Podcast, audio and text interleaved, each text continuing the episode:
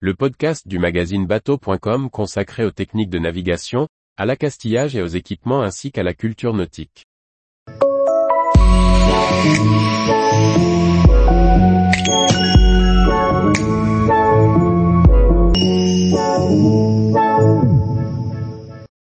À la voile ou au moteur, en course ou en croisière, le plaisir de naviguer.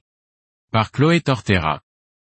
La plaisance a cette particularité de couvrir de nombreuses pratiques. Que l'on la pratique à la voile, au moteur, en course ou en croisière, chacun peut se faire plaisir et s'adonner à sa passion, de la manière dont il le souhaite. Nous vous partageons cette vision très éclectique de la navigation. Il existe de nombreuses manières de naviguer et de s'adonner à sa passion. Si certains rachètent d'anciens trimarans de course laissés à l'abandon pour tenter de prendre le départ de la route du Rhum 2026, d'autres expérimentent la régate plus, détendue, dans les eaux chaudes des Caraïbes. Comme quoi, il n'y pas à forcément besoin d'être un navigateur confirmé pour participer à de grandes courses.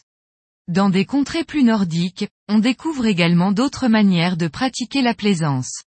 En Finlande, par exemple, la topographie du pays et sa situation géographique, incitent les Finlandais à principalement naviguer au moteur, sur de petites unités robustes en aluminium.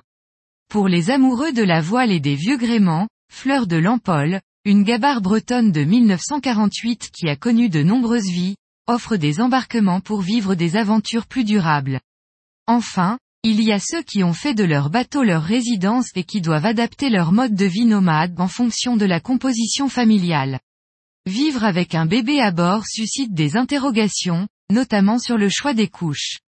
Pour faciliter l'accès à la mer et à la plaisance, la réforme du permis bateau survenue il y a neuf mois s'avère satisfaisante. Ainsi, chaque jour, de nouveaux plaisanciers obtiennent leur fameux sésame.